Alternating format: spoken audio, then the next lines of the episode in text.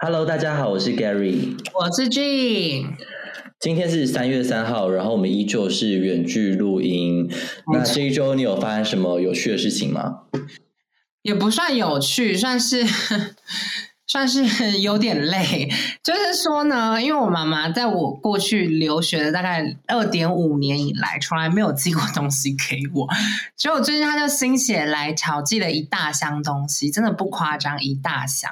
然后重点是里面可能百分之二十是我跟她要求的东西，百分之八十是她自己擅自添加的保健食品。我必须说，这点跟你真的非常的像，因为你就是很喜欢，就是我可能就说哦，我可能要帮请你去超市帮我买个东西，然后呢，你就会买一堆，就说没有没有，这个东西很好吃，我送你。我就是说看到你在分享自己的讯息的时候，我就会说哇，果然是母女同心。对，然后结果我觉得最烦的就就是我妈已经花了三千多块运费了，然后结果我当时 DHL 送到我家的时候，我还要再补一个六十几欧的税。嗯，好贵哦。对，我就觉得这样子算下来，就寄这些东西要花五千多、六千多台币，真的是疯掉哎。可是你没有去海关处取，对不对？没有哎，他就是先帮我垫，然后之后再要把货交给我的时候，就请我要付钱，但是就只能付现金，不能刷卡。哦，因为我之前交换的时候，我也是就家人寄东西给我，可是我要亲自去海关那边拿。然后还要亲自把箱子拆开，给他们一一检查。哦，对，然后我这一周呢，就是过得算小悲惨，因为就是上上周就是狂欢节嘛，然后反正就是陆陆续回来了以后，很多同事有感冒，然后我就是喉咙整个大发炎，所以我就是周一的时候，就德国有加医科制度，就是你会就是有身体有状况就去找加医科，但是呢，周一的时候我就是找了加医科，结果加医科就说。哦，你这是喉咙发炎，可是就是我不能开抗生素的药给你，因为这是就是呃耳鼻喉科医师开给你的这样子，我就说。是这样子吗？我说，可是我觉得我就发炎。他说没关系，你就先吃一个，就是那种很像薄荷糖的，就是就是糖。我对我来说是糖果，可是你可以在药局买到。对，然后呢，我就先吃那个。结果晚上我觉得还是不对，就是整个喉咙还是很不舒服。然后那时候我就是加医科医生有给我耳鼻喉科的那个就是诊所的名字。然后呢，我就是因为他那间诊所有一个急诊的时段，就是早上七点到八点。然后我就想说。好，那我就周二一定要去看，因为我身体要赶快好这样子，所以我就是周二啊，我想说，那我就七点多到差不多。结果没想到我到的时候，前面已经排了大概二十几个人，就是我很压抑，就是就是德国人有在爱排队，就是看医生的，因为我一直以为他们就是生病就会直接喝茶，然后喝茶就是治百病这样子。没办法，我一到哦，然后呢，我七点就到了，你知道我看诊等多久吗？我等到九点才看到诊。整整等了两个小时，我就想说急，这叫就是急诊吗？就是就是怎么会就是速度可以慢成这样子？然后呢，就是去了以后，医生就稍微看一下。那当然，我必须说那边的耳耳鼻喉科就是比较专业嘛，所以你进去就可以看到，就是台湾其实，在一般的那种呃，就是小儿科诊所就会有的那种设备这样。然后医生看一下就说：“哦，好，那我会开那个抗生素给你。”我就觉得说，今天如果加医科，它的制度就只是判断你转诊。那我不懂这德国的加医科制度是什么，因为其实我当天真的很生气，因为我觉得说，就是我来看你加医科，我就就是我耳顺就是加医科医生就会看人家耳鼻喉科的东西啊，怎么会连这种东西都不会看，叫我转就是耳鼻喉科啊？我当然知道，喉咙痛难道转骨科吗？我就觉得很莫名其妙啊，所以我就当天真的很气，因为就是连续两个早上我都在处理就是去看看医生的事情。对啊，所以我就觉得说，之后我是蛮建议大家，就是在德国各位，如果你就是可以预直接预约到，就是比如说你喉咙不舒服，那就直接去预约耳鼻喉科。然后呢，就是如果他有开一个就是急诊时段，比如说七点到八点呐，那我就是建议说，你可以其实六点四十的时候就去排，你可以省掉就是很很多就是等待的时间。然后呢，我就后来就去诊所拿药，就去药局拿药嘛。结果那个就是哎，我因为我周一的时候有去，然后那个药师非常的帅。然后我就是周二的时候，我再去同一间药局，因为我觉得那个药师真的超帅的。然后就是虽然不是他亲自给我药，但是我看到他，他有跟我对到眼，就觉得很。开心，然后我就回来的时候，我就跟我的就是，我就就是讯息我的邻居。哦，对我邻居就是是一对男同志，因为就是有一次到乐社的时候遇到我邻居，然后他就说哦，就是他跟他男友就住在一起什么的，我觉得哇，真酷真酷，就是对面就是一对男同志情侣，然后我就跟他讲了以后，你知道怎么样吗？他竟然肉搜出那个药师的那个 Instagram，啊！我觉得超扯的。他就说：“我说你怎么办到？”他说：“很简单啊，你去去搜寻那药局，然后去看他的官网，然后找到那个药师的名字，你再去 Instagram 搜。”我觉得哇，好扯哦！而且重点是，我觉得那药师可能也是 gay，因为他的那个 Instagram 的照片是就是上就是上半身是没穿衣服的，但是直男不太会这样子吧？等一下，等一下，他你他是 private account 吗？对对对，私人的。你等下把账号打给我。我觉得不是你的菜，就是是我喜欢的那种比较斯文斯文型的。斯文，但是脱上衣，Come on！哦，好啦，你也会爱，我觉得。对啊，我就是看脸，只看身材，我 好肤浅哦。哦，其实大家都马是，而且我跟你讲，那个药师真的好帅哦，而且他就是就是，而且人又非常好哦。然后我就觉得我 就哔哔哔作响。我觉得太荒谬了，他才跟他对到眼，然后可能也才截一次账就知道他人很好、哎，什么意思？哎，你有资格嘴我吗？你跟就是某个就是随便一个男人出去一个晚上吃一晚餐，然后后来就说 Gary，我跟你说他真的很真诚，然后你说真诚这两个字这样滥用的吗？我真的是。对，这就是现在非常，就听到你就说真诚，我就是说，嗯，你确定吗？就是你的真诚真的是很泛滥，但是我跟你说，他的服务态度真的是很好的。以我去药局的，就是频率来说的话，以我的经验来说，真的蛮好的。所以就是，哦，真的药局真的，对，那药师真的赞。对我等下再把那个他的 Instagram 账号给你看。对，因为 Gary 真的算是体弱多病，因为他真的是美若天仙，然后长得好看的人真的就是天生就是天妒红颜这样。屁啦！我这把这段剪掉，你不要形容得很像王黛玉。我如果是呃林黛玉啊，王黛玉是谁？你 哎哎，这就不要剪拜说王黛玉。因为我因为我我刚刚是要说你是王熙凤，哦，好，对对，好好，我们准备要邀请我们今天的大来宾了，没错，欢迎 HEC Paris 的大来宾瑞瑞。他是社会的精英，台湾的骄傲。我是小来宾，谢谢大家。我刚刚在旁边憋笑憋好久。对，然后他现在正在吃他的晚餐。呃，我这次就是来找他玩，然后顺便去蹦找我其他的朋友。这对次就是大概一周的德国行，因为我们学校刚好放了一周的春假，然后我也顺便把我的各种作业都带来德国做了，这样。没错，嗯，然后我现在在 HEC Paris 念 Master in Management，现在才在第一年，然后之后再看看。对，但真的很优秀，因为要申请到 HEC Paris 不是一件简单的事。那你要不要先介绍一下，就是你大学读哪边，然后为什么你突然想要就转换跑道，然后就是来 HEC Paris？我其实中间转折蛮多的，因为我大学的时候是念社会系，然后那段时间其实蛮不确定自己未来到底想要干嘛，所以一开始的方向就是好，那我想要出国看看，所以那个时候就大学申请了交换，就跑来法国，然后一年之后发现，哎，就是对社会学没有什么兴趣，没有想要做研究员，然后也没有想要做走学术或者是去政府机关，所以我就想说，好，那就先出去工作看看好了。而、我在欧洲的那一年，我就是到处去旅行，所以我就对旅游很有兴趣。我一回来之后，我就先进了旅游业，嗯然后在旅游业做专案管理。后来就呃，一方面是因为疫情的关系，所有的东西就是整个 shut down。然后我也觉得说，其实还有时间再去尝试看看别的领域、别的产业啊、别的职能。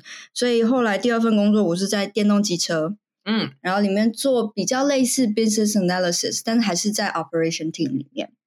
然后同时，我也就开始申请国外的学校，因为我觉得在台湾工作三年之后，我其实想要去外面的其他地方看一看，比如说在欧洲啊，或者在美国，他们那边的就业市场长什么样子。嗯，所以后来我就申请了，然后就真的很幸运，因为我大概准备了半年左右，然后那段时间就是半工半读的状态，对然后申请上之好后，厉害。然后我才去电动机车那边。对没错，大概是这样。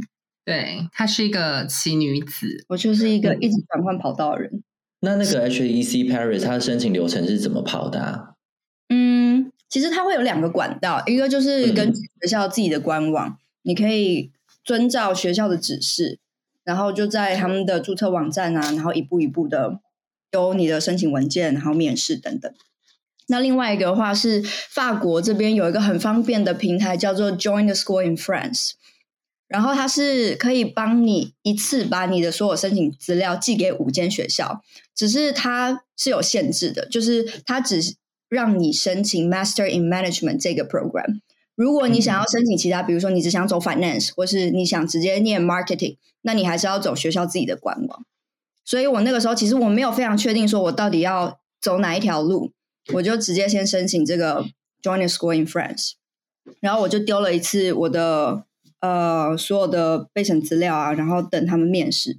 哦，面试也很方便，因为也就只有一次，他们会找学校的校友，然后跟你面试。那我那个时候因为还在疫情期间，所以都是线上的。嗯嗯，然后总时长，我记得我那个时候可能因为是第一轮，所以好像九月底。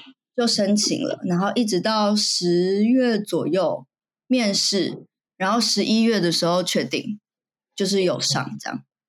哦，所以他是春季学期开始吗？对，啊，是吗？哦，不是春季，不是春季，sorry，九月九月开始。对啊，所以他是大概是十一月拿到 offer，等于说这隔年的九月入学，所以其实他们结果很早就出来了。嗯，因为我是第一轮。嗯，就是法国的系统，尤其是私校，它的它的那种第一轮的话，会比较跟英美比较像，就是很早就会知道结果。哦，了解了。那你在 HEC Paris 这样一年下来，就是跟你所想象的是一样的吗？还不到一年了，半个半快要半年。今今年过完就是一年。嗯，我觉得。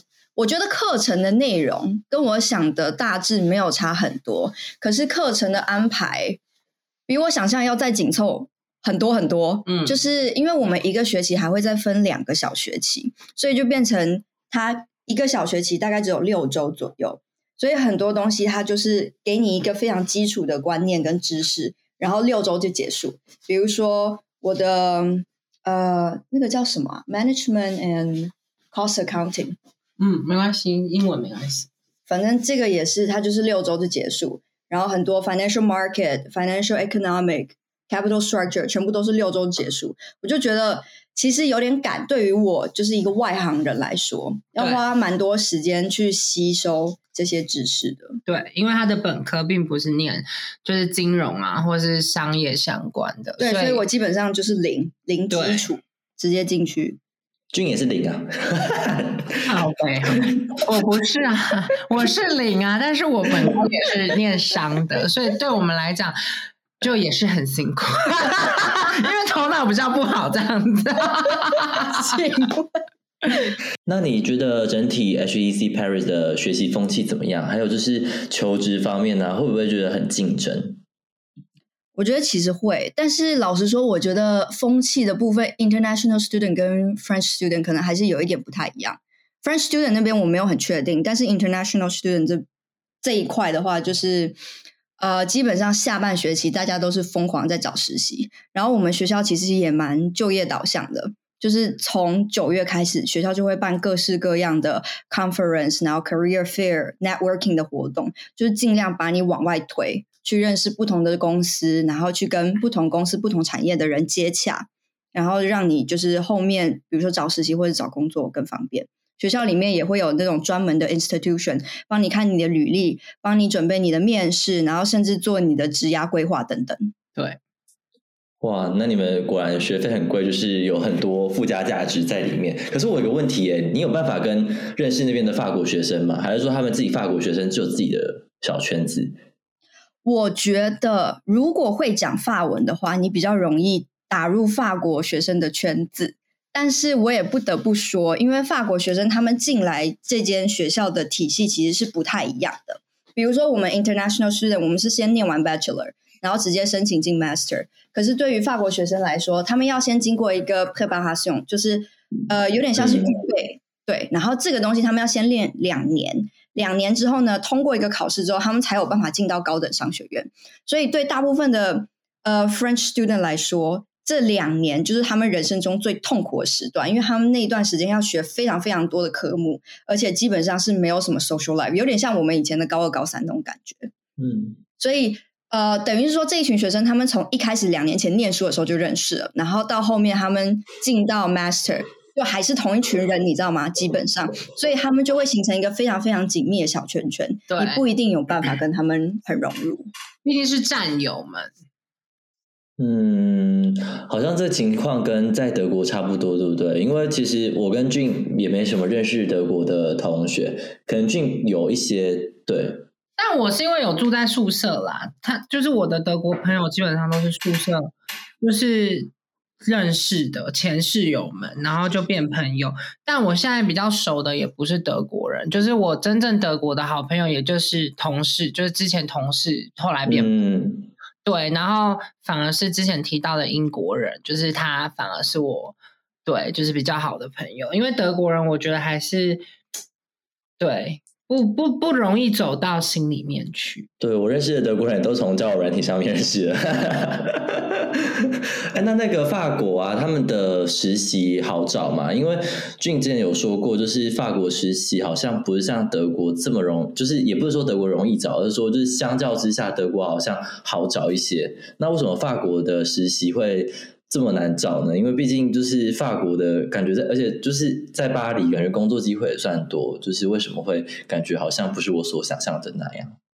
我觉得法国这边蛮精英制度的，尤其是呃整个业态来说，非常非常看学校的排名，这是第一件事情。有些公司他们甚至在开职缺的时候，他就会直接告诉你说：“哦，我只要某几间学校的学生。”就是 这是第一个，这是第一关，很夸张。然后第二个是，我觉得我们有一个等级，就是以大公司，尤其是有名气的公司来说，他们最想要找的学生是第一个你会讲法文，第二个你是曾经念过 p r 的学生 p r 他送的那一群，对，然后第二个才会是你会讲法文，你可能是 international student，但是因为你正常的那个沟通你完全没有问题，所以你有办法，比如说去接待客户或是去做前台的工作，那就更有机会找到工作。再来第三群就是我们这些 international student，但是不太会讲法文，甚至你没有办法在工作场合使用法文的，那机会就会更少。尤其是对于我们学校来说，他会大部分希望把学生推到 finance 跟 consulting 这两个产业。那这两个产业其实非常非常吃你的当地的语言能力。嗯，那对于 international student 来说，就是非常大的一个挑战。对对对，even 连他们那种很大的公司，像莱雅、啊、那种，就是你基本上你如果要进去莱雅这么大的公司，你他们也是就像瑞瑞说的，就是还是会以那个他们心中界定好的那三个层级，如果第一个层级、第二个层级有人来找的话，也找到适合的人选，就不会再往第三个层级的破里面去挑。所以其实这就是为什么造成就业很困难的现象。怎么觉得好像种姓制度？就是真的、啊，因为比如说像 career fair 的时候，比如说你去一个 consulting 公司的摊位，有时候你从一一一开始用英文问他问题的时候，他就会直接跟你说，Well, we're not looking for English speaker。就我们没有在找只会讲英文的人，对。然后后来我想说，只是因为我不会讲法文吗？然后我有一次跟我另外一个就是呃同学，他其实是从象牙海岸那边来，他们也是讲法文。嗯然后我就问他说：“那你觉得你在这个 career fair 有没有什么得到一些比较好的 feedback？”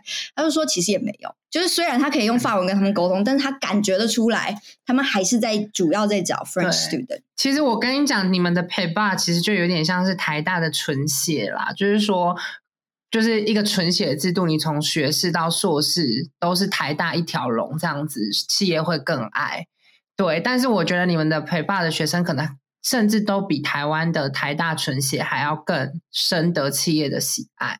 嗯，对，可是你这样不会觉得很沮丧吗？就是其实你也不输人家，就是你怎么走过这些可能心里的一些小低潮？我觉得没有哎、就是每个人都有每个人需要面对的困难吧。嗯比如说，我现在就是会比较积极的想说，好，如果是这样的话，我就先从我的发文程度开始提升起。那接下来我其实就可以打开我比较多的机会，因为比如说，如果你不是一定要去那种超级有名的大公司，比如说 McKinsey 啊，或是 BCG 啊，其实你还是会有很多别的不同机会。你可以去 start up 去试试看，或者是你去比较 international 呃的公司，甚至你可以去投，比如说比利时的工作，或者是在英国的工作。对，所以你其实不仅限就是在巴黎工作，你也是愿意去其他欧洲国家试试看的。嗯，其实我一开始离开就是台湾整个就业市场产业，就是我想要出去看看。所以如果别的地方有机会，我还是去，还是愿意去尝试。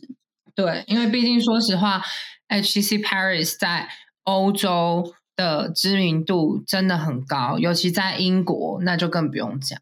嗯，那嗯，因为俊有说你是非常喜欢巴黎，可是就是我也很喜欢巴黎，可是你不觉得巴黎不适合生活吗？就住在那里的话，老实说，我现在其实也不算住在巴黎的市中心，我其实住在一个很。很郊区的地方，因为其实我们学校它是在凡尔赛宫附近，所以你知道以巴那个圈数来说，就是巴黎市中心它是第一圈，然后往外第二、第三、第四一直到第五圈。那我们其实是在第四圈，所以你可以想象那边已经满郊区了。然后再加上我们那边交通其实也没有很方便，所以对我来说，我比较像是住在乡下。对，那你有想就向往说住在市中心吗？我有哎，因为我觉得市中心有比较多的活动可以参加。我基本上只要有机会，我的我假日就会往巴黎跑。不是只有假日吧？假日啦，假日啦。那你最喜欢巴黎哪边呢？你说区域吗？还是参加？是 overall，就是我觉得巴黎是一个很适合走来走去的地方，因为我自己很喜欢在城市里面散步，然后我也很喜欢去公园，就尤其是夏天的时候，就是你。比如说走在塞纳河畔，然后你走着走着，你就会经过圣母院，然后再走一走，你就会看到埃菲尔铁塔，去到那个香榭大道，你就觉得天哪，人生夫复何求啊！真的，连走路都觉得很快乐。对于我个人而言啦，就是我待在巴黎，其实我最享受的就是待在那个城市的氛围下。确实，整个氛围我觉得整体跟其他欧洲其他城市蛮不同的。嗯，对，可是那边不是罢工很多吗？你又已经有习惯这件事情了啊？罢工，说到罢工，今天德国也罢工哦。对，也是。我觉得，我觉得罢工其实法国人都蛮习惯这件事情的，就是他们会比较像是，OK，你们今天罢工是因为你们有诉求，我们不会说。因为你们罢工，然后造成我们的不方便，我们就要打压你们？什么不会？他们其实比较像是互相帮助。比如说，我之前听到很好笑的是，今天铁路罢工的话，公车的也会去 support 他们。等下次换公车要罢工的时候，铁路就会来支持他们。你是说，就是公车就会多多一点班次吗？还是不是？是人人会去支持？哦哦，等一下，你的意思是说？公车的罢工的话，铁路的也去也去他们罢工的游行里面帮忙。对对对对，是但是这样铁路谁来运作？就是他们有时候突然会一起，你知道吗？哦，好烦哦！因为就是德国最近我住的这边就是罢工很多，就是已经频繁到快要每周就会一天或两天这样子。可是我觉得德国罢工很平静哎，就是没有任何游行。我必须讲一下我今天的观察，就是今天是德国一整天罢工嘛，其实然后我们早上就没有公车，我们就只能走路进市区，然后到晚上的时候，我们就要去买晚餐，然后买晚餐路上刚好就经过一个广场，对，然后就很多人聚集哦，就是在那边，然后就有一个人拿着那个扩音器，因为我听不懂德文，我就只听到他一直说一些重复的口号，对，然后下面人可能就会有一些回应啊什么之类，然后后来我们就买完之后，我们就跑去附近的那个药妆店。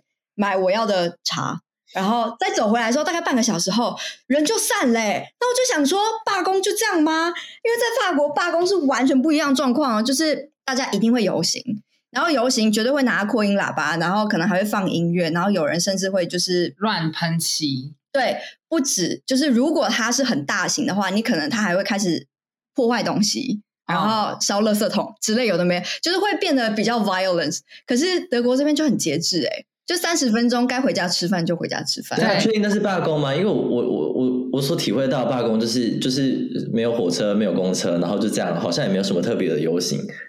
今天的应该是罢工，因为他们年龄层都偏大，然后他们也会拿很多 sign 什么的，在城市里面晃来晃去，然后真的就是就像瑞瑞刚刚说的，就是他们一开始真的是人多到是整个 marketplace 挤满人哦，不是什么小小圈圈，是整个 marketplace 很多人，然后结果我们大概三十分钟买完东西一出来。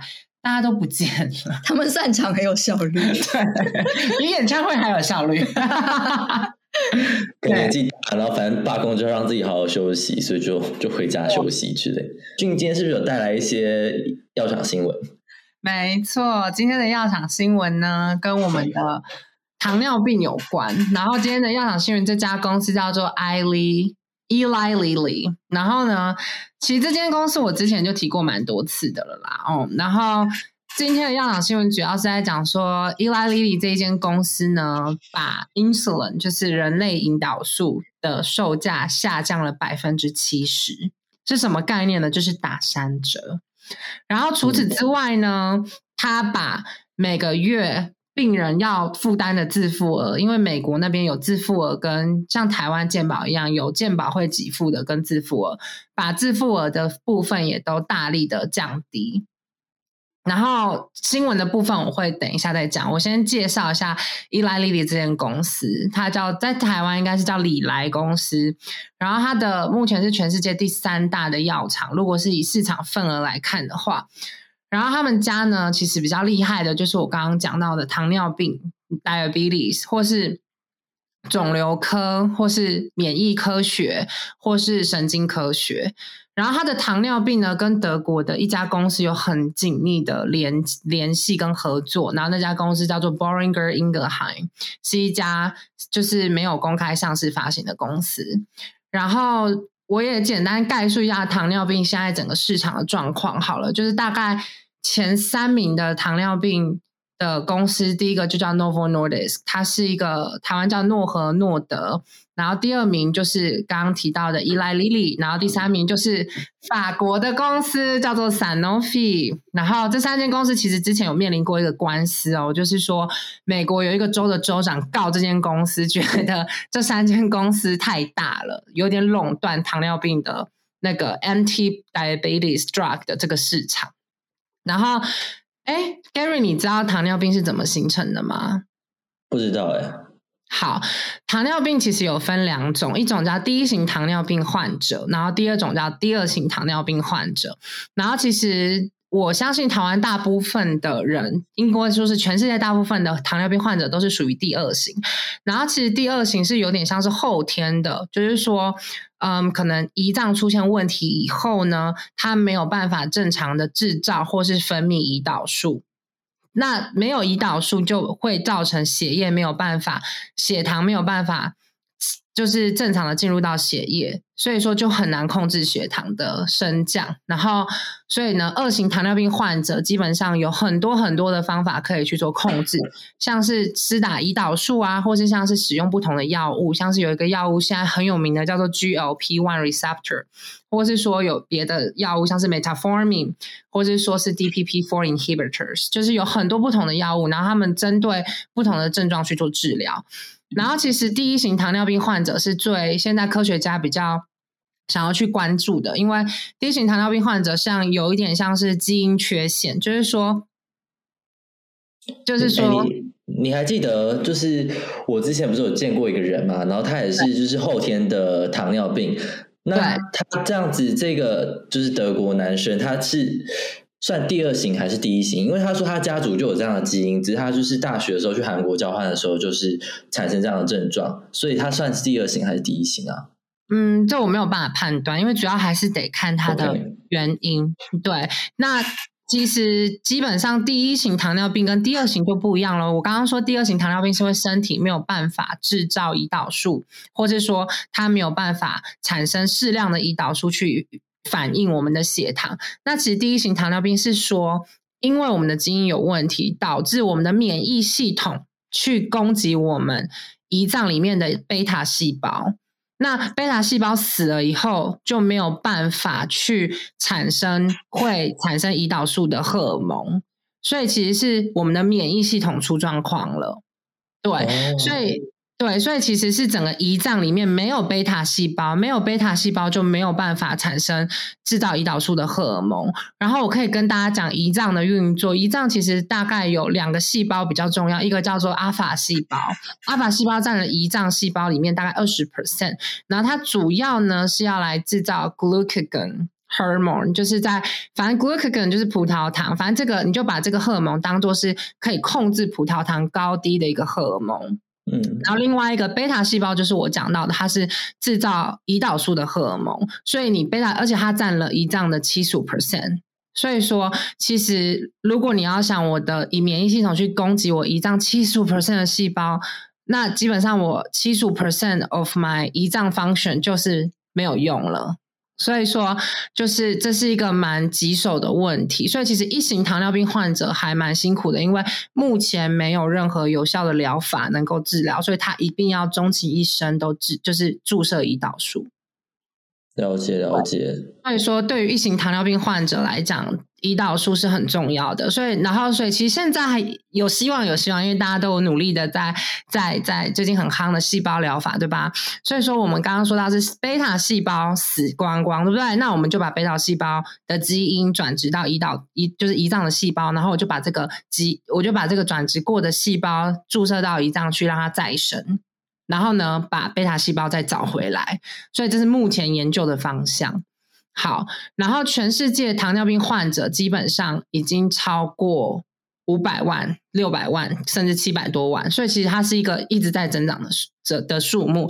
然后糖尿病的药也不便宜，所以说我现在就进到我们今天新闻部分，就是说李来这间公司呢就降了七十 percent，就等于打三折，每一就等于说。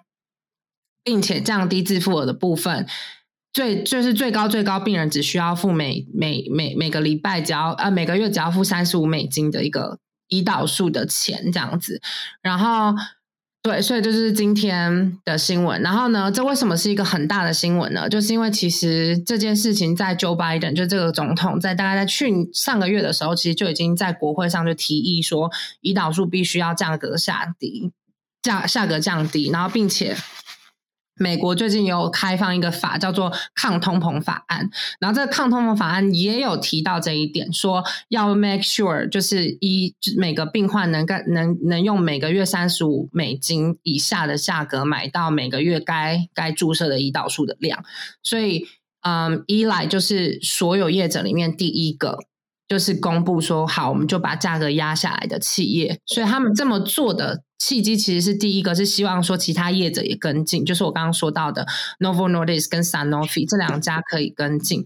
然后第二个，其实他想要做到就是说，希望透过这样子的的一个举动呢，促进立法者通过全面性的解决方案和公共政策。然后呢？有问题耶？那这样这些就是利润要怎么去 compensate？就是政府会补贴吗？还是不会？因为其实 怎么讲？其实说实话，就是他们之前卖那么贵啊，早就都回本了。真的是坏东西。药厂本来就是一个 high profit 的一个一个一个一个产业，对吗？他们投资很多，可是他们的他们本来的制造成本就低，所以其实。他为什么能压？我跟你讲，就算他压到三十五块每个月，他都能赚钱。一定可以的，就是 margin 会大幅下降啊，但就是可能靠其他药品拉吧。对，可是为什么伊莱会愿意主动降价呢？Even 拜登前一个月才在国会讲，然后抗通膨法案才讲，可是因为这两样。东西都是没有法律效益的，所以其实这个企业只会感到社会压力，它并不会真的需要一定要降价。所以其实依赖这一个举动，也是希望说能够当一个启发者，然后希望美国以后除了呼口号以外，能够真的从就是可以让他们的健保体系更完善一点，而不是说每次都是。挖东墙补西墙，东墙出现问题就就从西墙的东西去补啊，西墙出现问题就把东墙拿去补，而是要真的提出一个系统性的改变，而不是只是一个填填补补的改变。所以其实这就是为什么会引起大家注意的原因。然后大家也不用想说，哎，那这样 Novo 跟 Sanofi 是不是就是大坏蛋啊？他们都没有做这样的跟进什么的，但也不尽然，因为其实 Novo 跟 Sanofi 这两间公司针对糖尿病在低收入户或是中低收入户国家的的的都有一些措施，像是 Novo 他们就有推出在中低收入的国家里面，就是每一瓶胰岛素只卖三块美金，就就是非常的便宜哦。然后再加上就是因为一型糖尿病患者，我刚刚说是因为它主要是基因的问题嘛。所以说，其实很多大概一型糖尿病患者里面有五十 percent 以上都是十五岁以下的小孩。然后 Novo 也有成立基金会去帮助一型糖尿病的小孩。然后目前全世界已经有超过三三万人接受到他帮助。然后他们也希望说，在二零三零年以以以以内可以 reach 到整个就是十万人这样子。